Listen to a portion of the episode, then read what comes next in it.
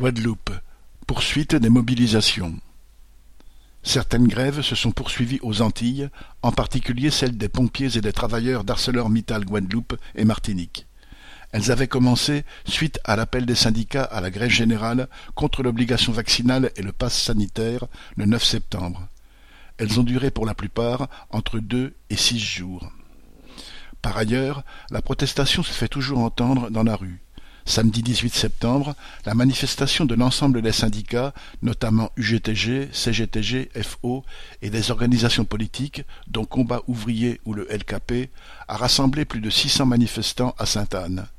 Ces derniers sont d'autant plus remontés que les sanctions sont déjà tombées dans les hôpitaux de l'Hexagone sur les travailleurs de la santé.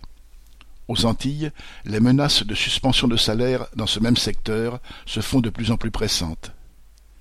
Il est vrai que le ministre Véran a annoncé, face aux manifestations de protestation, le recul de l'application aux Antilles des mesures d'obligation vaccinale et de passe sanitaire pour les travailleurs non vaccinés. Les travailleurs qui continuent à manifester et à descendre dans la rue veulent que ce soit un recul réel. Pierre Jean Christophe